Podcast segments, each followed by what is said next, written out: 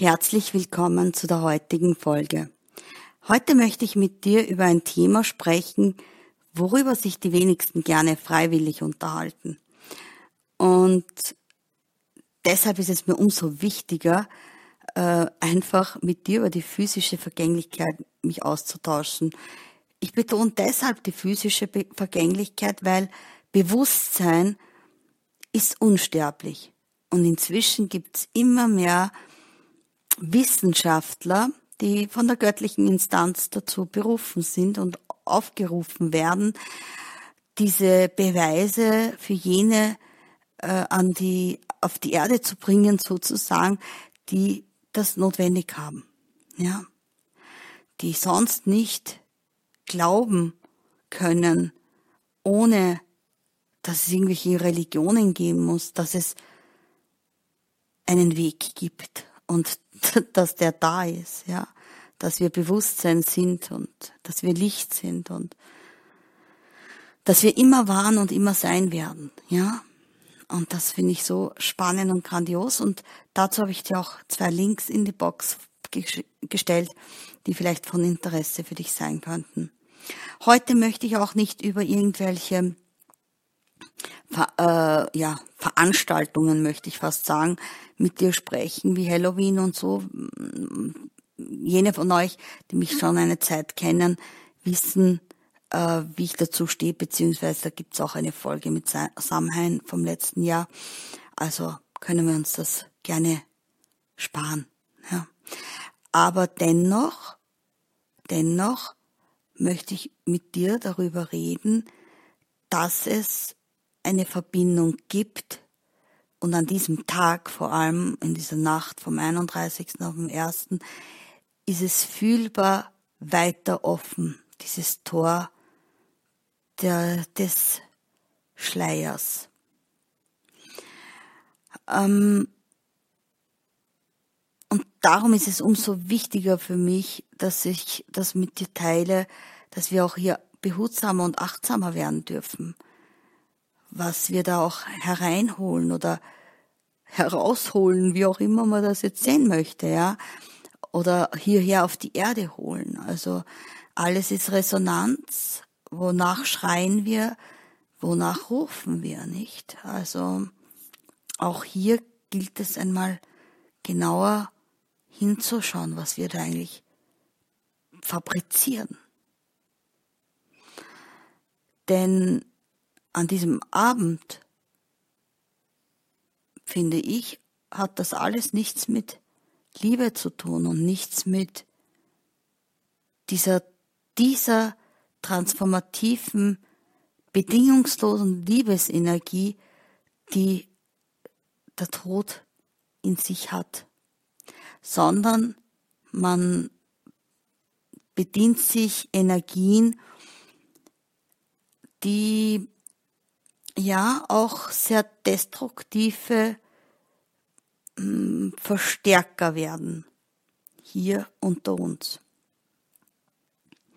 Aber wenn dich das mehr interessiert, lass es mich wissen und dann können wir gern noch einmal separat darüber sprechen. Aber heute möchte ich mit dir darüber mich austauschen oder dich einfach einladen, dich zu fragen, wie sehr hast du dich schon mit deiner physischen Vergänglichkeit auseinandergesetzt?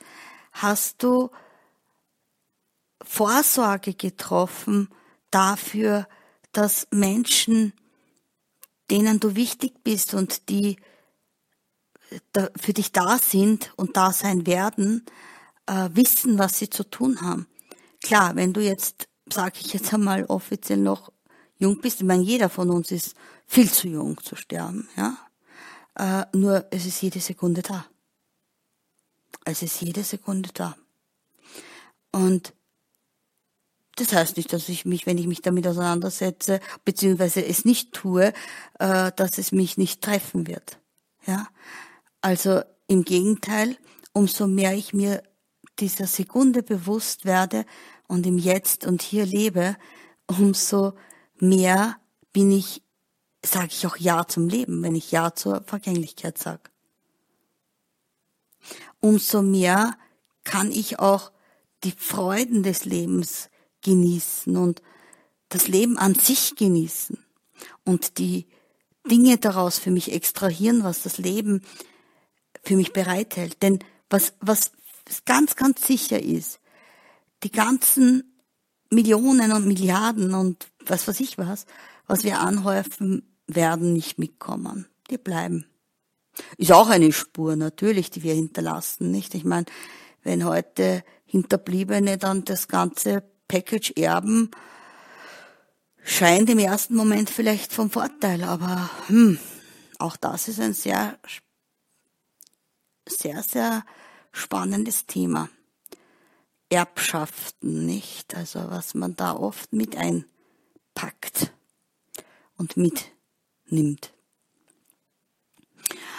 Ähm, aber was ganz bestimmt ist, wie gesagt, weil das Bewusstsein ist einfach unsterblich, was wir mitnehmen werden, ist das Licht von uns. Unser Auftrag ist jetzt und hier unser Licht immer mehr zu nähern und immer mehr zu stärken. Und sozusagen umso stärker wir leuchten in unserer Leuchtkraft sind, das ist das, was wir mitnehmen.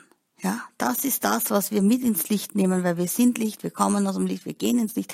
Wir waren immer schon Licht, wir werden immer Licht sein. Wir können uns drehen, wie wir wollen. Es ist so. Das Einzige ist, wir dürfen es sozusagen tunen. Das ist jetzt unser äh, Auftrag hier. Und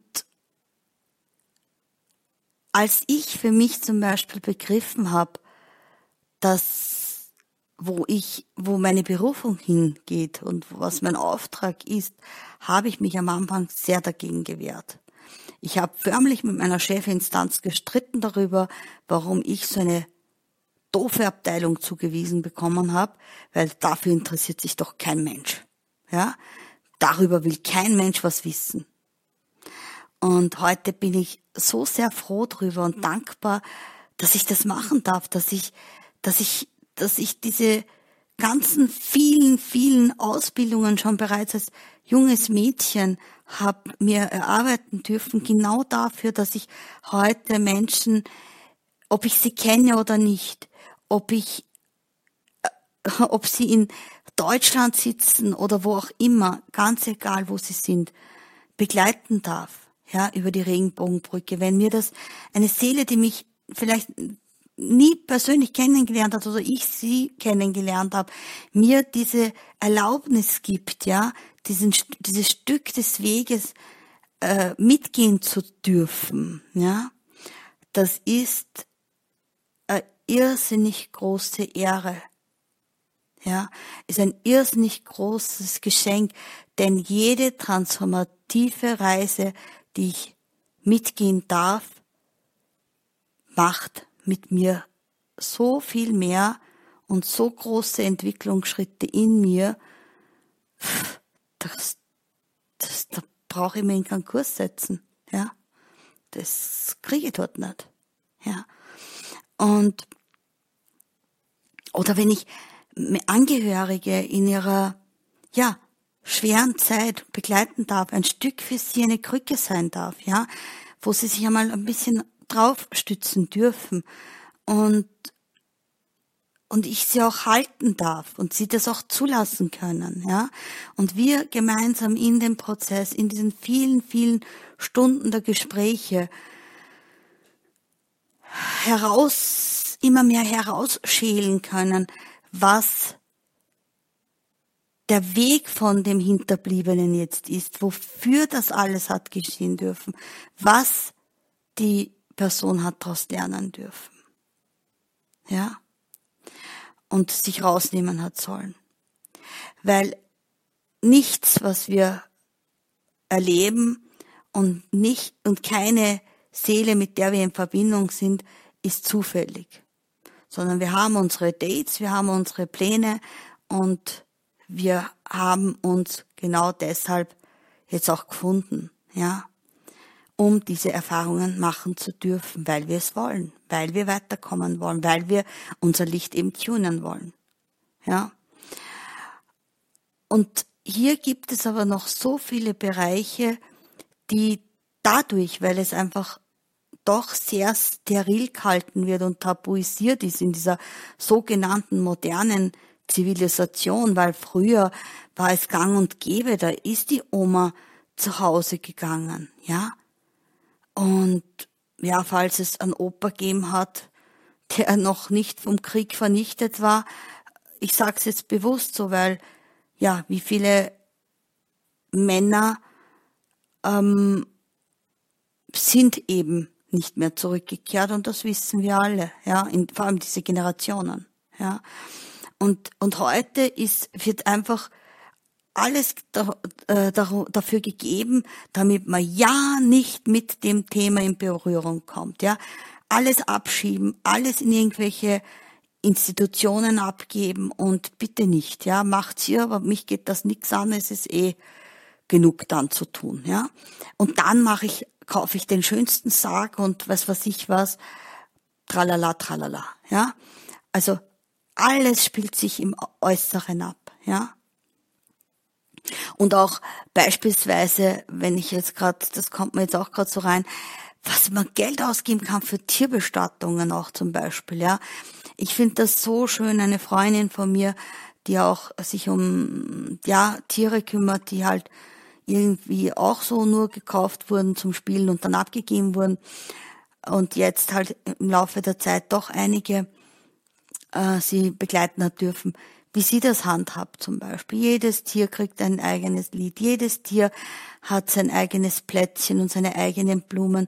Sie macht jetzt inzwischen auch ein Ritual draus für sich, obwohl sie am Anfang des Weges sehr, sehr damit Probleme hatte, die Vergänglichkeit zu akzeptieren und ich durfte zuschauen, wie sie sich da entwickeln hat dürfen. Und das ist einfach riesen, riesengroß und schön, das miterleben zu dürfen.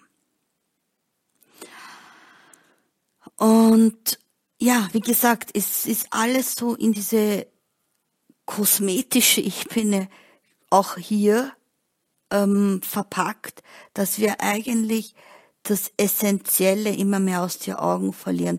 Und da muss ich ganz ehrlich oder nicht muss ich, darf ich ganz ehrlich gestehen, dass ich durch, dadurch, dass meine Mutter äh, nach den islamischen Riten bestattet wurde, auch mein Vater, aber bei meinem Vater war ich klein und war, war, durfte ich nicht dabei sein, weil er ja in der Türkei bestattet, auch die Mama, aber da war ich ja Organisatorin auch mit beteiligt. Und dadurch, dadurch konnte ich das ganz anders erfahren und erleben. Und ich sag dir es ganz, ganz ehrlich, es gibt so viele Aspekte, die ich beim bei, bei einer islamischen Bestattung viel harmonischer, viel stimmiger für mich empfinde als ähm, in der christlichen Welt, in der heutigen christlichen, gelebten christlichen Welt. Ja, weil wie du ja weißt, ich bin ja in beiden diesen beiden großen Religionen ähm, da quasi sozialisiert worden ich kenne ich kenn offiziell das eine und das andere Buch nicht, aber ich brauche es nicht. Ich, insofern, weil ich es eh kenne und das beweist sich immer wieder in Gesprächen mit Menschen, die sehr viel offizielles Wissen darüber haben, dass, oh, das steht da und da und das ist so und so. Finde ich spannend. Und darum ist es auch meine Überzeugung, dieses Buch hat jeder in uns. Also da müssen wir nur, dürfen wir nur lernen, wieder drin lesen. Hm? Und ja, und wie gesagt, und und der Islam ist da schon noch viel näher damit verbunden, ja, mit dem essentiellen des Themas Vergänglichkeit. Da geht's gar nicht um diese äußerlichen Schnickelschnackels, ja, überhaupt nicht, sondern man wird mit einem Leinentuch zum Beispiel bestattet, ja, wo man siebenfach eingewickelt wird. Da gibt's ganz gewisse Rituale halt. Und das finde ich einfach so schön, ja weil einfach du bist nackt gekommen und wirst nackt gehen und das Leinentuch ist nur, hat nur damit zu tun, dass du nicht quasi mit der Erde direkt, dass die Erde nicht deine Haut sozusagen auch beschmutzt, aber und dass du noch einmal quasi in schöne Kleider fürs Paradies, Kleider fürs Paradies gelegt wirst. Und in Islam ist es zum Beispiel auch üblich, äh, dass es heißt, mit der Geburt des Menschen, so wie man äh, bei den Mädchen die Aussteuer beginnt vorzubereiten, äh, ist auch ein Leichentuch bereits da. Dass es dann da ist, wenn, wenn, wenn es soweit ist. Ja, weil man sich einfach dem noch viel bewusster war auf alle Fälle und es ist auch so zum Beispiel, wenn jemand äh, verstirbt, wird in der Moschee, welches in deiner Nähe ist, äh, auch, das hört man, also wenn man das kennt, wie das, äh, wie das rezitiert wird, hörst du und dann wird der Name ausgerufen, so dass die ganze Region weiß, ja, Tante sowieso ist gegangen oder Onkel sowieso ist gegangen. Ja, und dann geht das blitzschnell, treffen sich die Menschen, sind die füreinander da. Frauen, Männer sind getrennt, was ich auch übrigens sehr, sehr schön finde, weil äh, ich weiß, es gibt da Menschen, die sagen, oh, das hat diskriminiert. Nein, überhaupt nicht, für mich gar nicht, weil eine Frau ist in ihrer Trauer anders wie ein Mann in seiner Trauer ist. Und sobald das andere Geschlecht im Raum ist, das ist fühlbar. Jeder von uns fängt sich dann ein bisschen zu verstellen an, weil er, weil da ganz tiefe Instinkte natürlich auch da sind, wo man sich dann unbewusst natürlich nicht dem Manne nicht so zeigen will oder der Frau nicht so zeigen will. Und darum finde ich das so, so wichtig, dass man unter gleichgeschlechtlichen äh, Menschen dann auch die, diese Trauer bearbeitet, dann wird, trifft man sich immer, ich glaube im, nicht, ich glaube im Christentum gibt es das auch, aber jetzt weiß ich natürlich nicht, in welchem Rhythmus man das macht, aber im Islam auf alle Fälle die ersten sieben Tage jeden Abend zum Gebet und finde ich auch sehr wichtig, weil die Trauernden dadurch einmal die erste Zeit wissen, da ist wer. Und dann dehnt sich's aus, ne? Auf 40 Tage und auf ein Jahr und so weiter und so fort. Ja, also wie gesagt, jedes, jede Religion hat so seine eigenen, äh, seinen eigenen Umgang und auch Kleidung zum Beispiel finde ich so spannend. Im Christentum, jetzt wird's immer mehr, dass man sagt, ja, bitte gar schon, zieh da nicht was Schwarzes an, aber man muss so aufpassen, dass du nicht dann falsch interpretiert wirst, ja, äh, wenn du was Färbiges anhast oder so. Und im, äh, im Hinduismus oder so äh, ist es ja weiß die Farbe der Trauer, ja. Und im Islam zum Beispiel gibt es das auch nicht. Schwarze Kleidung, das gibt's nicht. Und da denke ich gerade auch an eine Tante, die mir eine sehr klare Botschaft mitgegeben hat, eine Wahltante, als ich ein kleines Mädchen war und durch meine damals physische Erblindung in der Türkei eine Zeit verbracht habe, äh, ist von einer Wahltante der Mann gestorben. Und meine Oma und ich sind dorthin gegangen, um ihr, also unser Beileid mitzuteilen. Und die Bude war voll mit Menschen, die halt auch den verstorbenen Onkel kannten und so weiter und auch sehr das bedauert haben und betrauert haben und so. Und sie ist da mittendrin gesessen und hat gestrahlt über das ganze Gesicht, aber nicht so, haha, Gott sei Dank ist er weg, ja. so überhaupt nicht zu verstehen, sondern pure Liebe, ja, pure bedingungslose Liebe. Es war so irre, diese Ausstrahlung von dieser Frau, dass ich absolut nie hab vergessen können. Die ist ja natürlich inzwischen auch gegangen. Und ich habe mich dann zu ihr gesetzt und sie gefragt, warum sie eigentlich nicht weint. Weil für mich war das so fremd, nachdem ich ja in jungen Jahren schon sehr oft mit dem Thema Tod in meiner Familie konfrontiert war, kannte ich ja das nicht anders, dass man halt sehr viel weint darüber, ja, und den Schmerz auch aus, also herauslässt.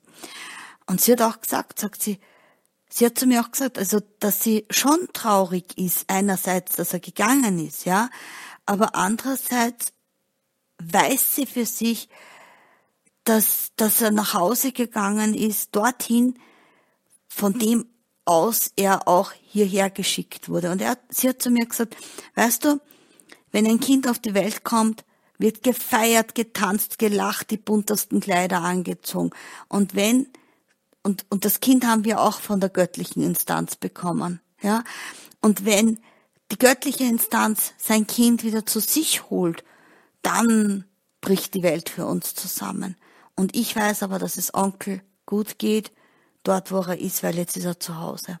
Und das hat mich als kleines Mädchen schon sehr, sehr berührt, auch wenn ich es im Kopf vielleicht noch nicht so erfassen habe können wie heute, aber ich habe mir ihre Worte gemerkt, dass, weil ich, weil ich habe mir immer mein Leben lang schon alles diese Dinge, wo ich fühlen konnte, da, da ist was, was ich irgendwann verstehen werde, habe ich das notieren dürfen, sozusagen auf so einen inneren Notizblock.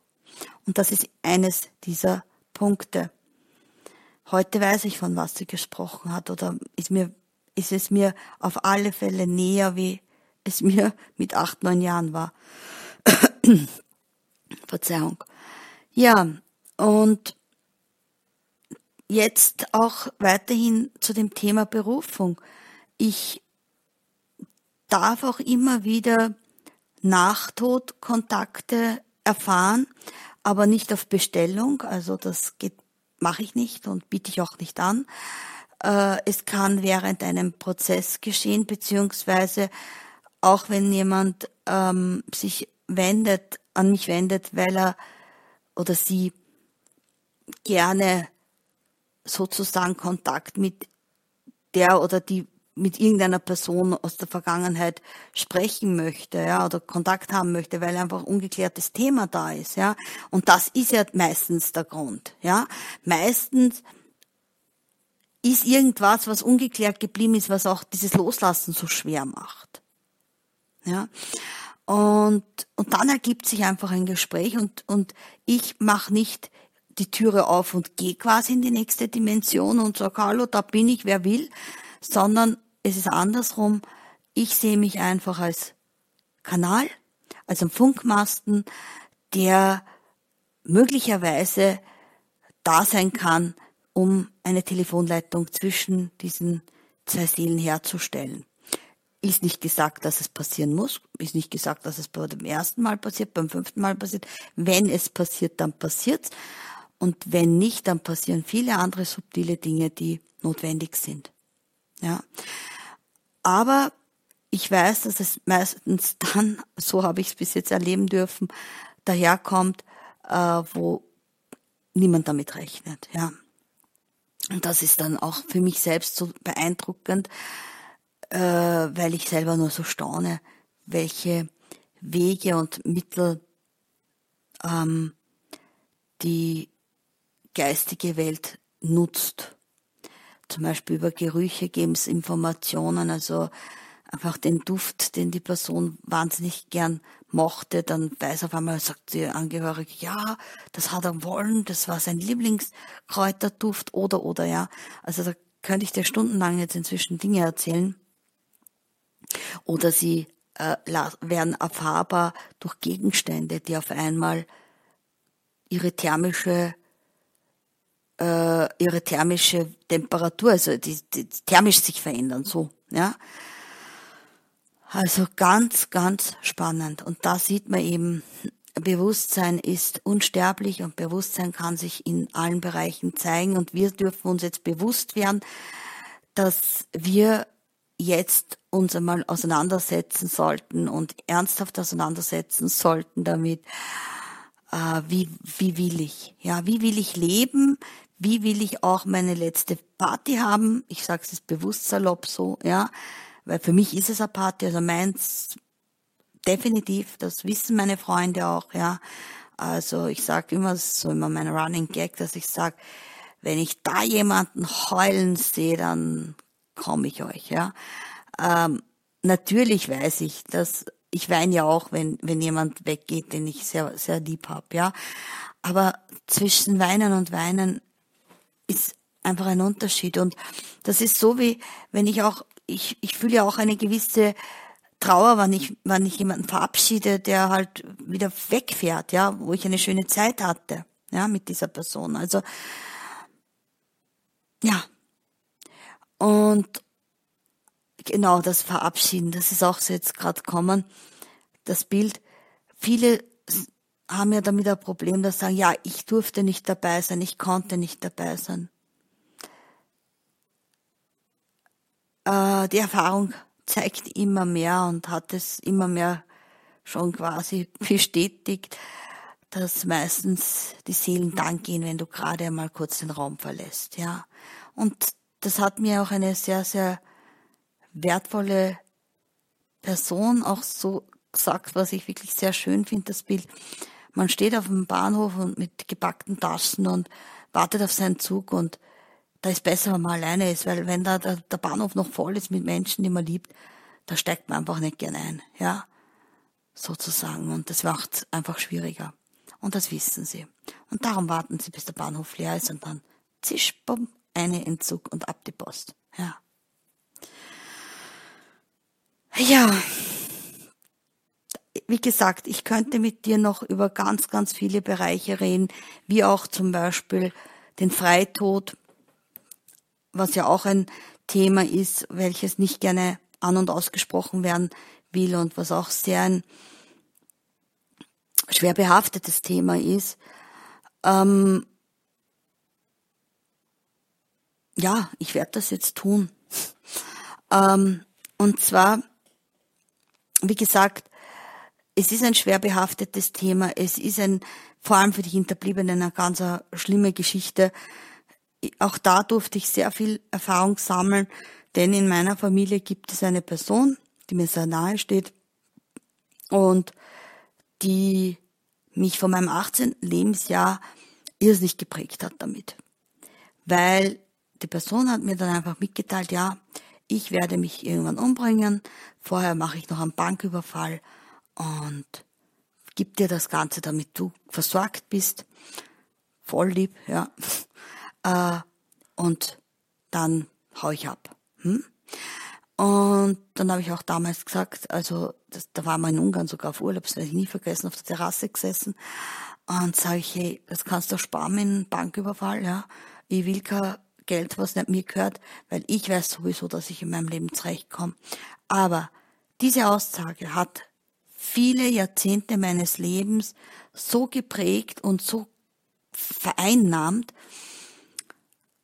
äh, dass ich dauernd bemüht war, dieser Person das Leben schmackhaft zu machen. Und vor allem, weil immer die Person hat das total ausgenutzt. Sobald er unter Druck war oder das Gefühl gehabt hat, jetzt muss er Druck ausüben, hat er das instrumentalisiert. Bis an einem Tag, wo wir am Balkon gesessen sind und er wieder damit angefangen hat, ah, und das Leben und das Leben und ich bringe mich um, äh, bin ich echt sowas von grantig worden, aber sowas, ich bin aus der Haut gefahren förmlich. Ich bin aufgesprungen. Du, du erlebst mich ja relativ ruhig, ja, aber ich kann genau das Gegenteil auch sagen. Ich kann total ein Feuerball sein, ja.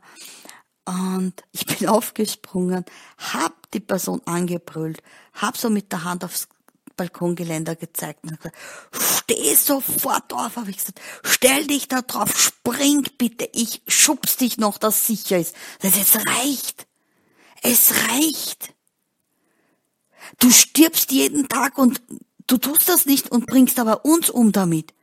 Was soll das? Was für ein Egoismus ist das? Ja. Mich hat selber momentan geschockt, meine Reaktion. Ich meine, ich habe dann auch mit äh, einer Freundin drüber geredet. Und in der Psychologie spricht man da ja von der paradoxen Intervention und der Psychotherapie. Und die habe ich ohne es zu wissen angewendet und seitdem ist still. Also seitdem gibt es zu dem Thema kein Thema mehr. Ich weiß, dass diese Person sehr nahe dem Suizid gebaut ist, ja, aber auch darüber habe ich inzwischen meine eigene Fühlsicht entwickelt, äh, weil ich es auch von mir selbst kenne. Auch ich war in sehr jungen Jahren ähm, sehr an, an, an der anderen Welt interessiert und in dieser nicht wirklich sonderlich, weil ich es nicht so sonderlich toll gefunden habe, ja. Äh, aber das hat andere Gründe eigentlich gehabt. Nur war es mir nicht bewusst, ja, weil ich mich einfach hier nicht zurechtfinden konnte, weil, weil mir diese Welt irgendwie so fremd war, ja. Ich einerseits und gleichzeitig habe ich aber auch wahnsinnig gern gelebt, ja, äh, hab gern Spaß gehabt. Also es war sehr, sehr ambivalent, bis ich halt dann immer mehr für mich erkannt habe, ja, was soll's? Und dann habe ich eh meine eigenen Erfahrungen gemacht. Naja, und auf alle Fälle, und heute weiß ich aber für mich, wenn es wer wirklich tun will, und das hat mich ein junger Arbeitskollege gelehrt, wenn es jemand tun möchte, dann weiß kein Mensch davon. Dann macht der wirklich, der hat seine Party noch gestaltet. Und der hat's gewusst, dass, dass das sein Abschied ist. Nur es hat niemand anderer gewusst, außer ihm.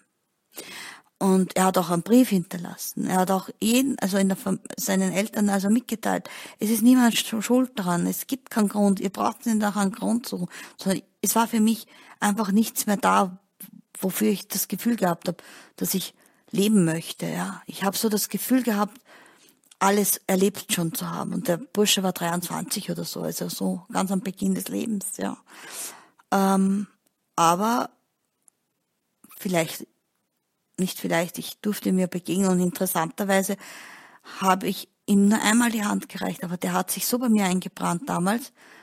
Und das war auch mein letzter Arbeitstag, als ich diese Botschaft erfahren habe. Es war ganz witzig. Genau deshalb weiß ich auch für mich, dass ich dort sein musste. Äh, und ich denke jedes Jahr an die Familie. Das ist dann immer in der Adventszeit, weil für sie ist das natürlich total die Katastrophe ja, gewesen. Also das war ja, sehr, sehr schwierig. Und ich habe auch eine Freundin, die bei einer fremden Geschichte live dabei sein hat müssen. Und genau das sind die Gründe, warum ich dann davon abgekommen bin für mich, äh, wie sie sich vor die U-Bahn geschmissen hat, ja. Also, die denkt an den Besag, und das war an Halloween. Und sie sagt auch immer, die Person war weiß gekleidet, ist neben mir quasi gestanden, äh, sie hat es auch registriert, sie hat es gesehen, aber überhaupt nicht den Anschein gehabt, gemacht, dass das jetzt ihr letztes Dasein ist, ja. Und dann kommt die U-Bahn und flupp und weg und Ding. Also sie hat immer wieder, ich meine, jetzt geht's immer besser, aber sie hat lange Zeit Flashbacks gehabt deshalb, ja. Also es hinterlässt, ob ich ihn kenne oder nicht, Suizid hinterlässt einfach ganz, ganz große ähm, ja, Wunden und auch, das ist sicherlich auch damit verbunden, ist meine Überzeugung, äh, dass man natürlich auch in den Religionen ja sagt, also wer sich umbringt sozusagen, ist nicht dem Himmel geweiht. Und es gibt ja auch Hardliner, die dann nicht äh, den Verstorbenen äh, ein, ein, eine ordnungsgemäße oder der Religion entsprechende Bestattung zuteil werden lassen, sondern dann sozusagen äh, ja nur so, dass er halt weggeräumt worden ist, so nach dem Motto. Also da fängt so dieses Abschätzige an. Und ich sehe aber in der, im, im, in der Entscheidung des Freitods schon ganz was anderes, was nicht heißt, bitte, ja, dass ich sage, ja, bitte soll sich jeder umbringen, wer er lustig ist. Natürlich nicht. Also selbstverständlich kann man, würde ich auch alles versuchen, um zu schauen, ob es nicht Möglichkeiten gibt, der Person doch irgendeine Hilfe zuteil werden zu lassen. Aber letztendlich muss ich es akzeptieren. Es ist dessen Leben, dessen Verantwortlichkeit. Und darüber darf jeder selbst entscheiden. Diese Freiheit haben wir und die muss uns auch bleiben. Und da sind wir auch eben in den Themen äh, Sterbebegleitung, also auch aktive Sterbebegleitung, darf das sein, darf das nicht, da gibt's halt verschiedene Sichtweisen. Auch in der Schweiz wird das anders gehandhabt oder auch in Amsterdam wie oder in, in den Niederlanden wie in Österreich, Deutschland etc. Es ist ein sehr, sehr heikles Thema, ja, also das kann, muss schon gut begleitet sein, das Ganze. Ähm, aber es muss trotzdem meines Erachtens frei zur Verfügung stehen. Ja. Diese Entscheidung treffen zu wollen äh, und treffen zu dürfen und auch dementsprechend Unterstützung dabei zu bekommen. Weil im Normalfall macht das niemand, äh, weil ihm gerade langweilig ist. Ja? Also, oder weil er gerade nicht das rote Kleid, oder weil sie gerade nicht das rote Kleid gekriegt hat, ja. Also, so einen, und vor allem, wie gesagt, wenn es in der Begleitung geschieht, wenn ich weiß, da, da kann ich mal, da gibt's Menschen, mit denen ich mich über das austauschen kann und, und ähm, die mich auch unterstützen kann, es auch zu gewissen Wandlungsprozessen kommen. Das dürfen wir halt auch nicht vergessen. Ja. Ja, und das ist wie gesagt auch ein Thema, was sehr tabu gehalten wird, auch in den Medien. Ja. Mm, man weiß auch, dass natürlich in diesen letzten Monaten, letzten ein, zwei Jahren, also diesen, dieser Zeit, auch diese Rate sehr viel angestiegen ist und vor allem bei Kindern und Jugendlichen, was ich wirklich sehr bedauerlich finde, weil da passieren, ich meine, wie gesagt, das eine ist, dass ich weiß, die Seele und der Seelenplan, das ist das eine, und das andere ist trotzdem dieses äh, darüber auf irdischer Ebene auch nachzudenken, ja, was da passiert. Dass ein Kind und ein Jugendlicher solche Gedanken überhaupt hat. Oder beziehungsweise nicht nur Gedanken, Gedanken, okay, aber äh, es auch dann wirklich in die Tat umsetzt. Ja, du siehst, es würde noch so viele Bereiche geben. Ich könnte mit dir noch stundenlang darüber reden, weil es einfach für mich wirklich ein sehr, sehr wichtiges Thema ist und ein sehr schönes. Und das Schön meine ich jetzt wirklich, ja, es ist auf eine Art und Weise schön. Es klingt jetzt gerade vielleicht ein bisschen schräg in diesem Zusammenhang. Ähm, aber deshalb schon, ich versuche es jetzt gerade besser zu formulieren ähm, oder klarer zu formulieren, das, was ich mit schön meine, dass es dadurch auch immer mehr ja von diesem Schattendasein, dass das Licht aus dem Schattendasein äh, herauskommen darf, ja. Wir dürfen im Dunkeln das Licht einfach sehen. Es ist dort sichtbar, weil im Hellen siehst du kein Licht. Ja. In diesem Sinne, ich wünsche dir eine schöne Zeit in diesen Tagen der Transformation, wo du vielleicht auch ja deine vorangegangenen besuchst, so aller Heiligen, aller Seelen oder wie auch immer, weil die Jahreszeit ja jetzt auch in der Transformationsphase ist, wo die Natur sich zurückzieht. Auf jeden Fall genießt sie, nutzt die Stille, nutzt die Kraft der Stille und geh einmal in dich rein, fühl dich einmal, was du da wahrnimmst, ja. Ob es wirklich so schlimm ist, nur mal das anzunehmen. Also alles, alles Liebe und jetzt bis immer.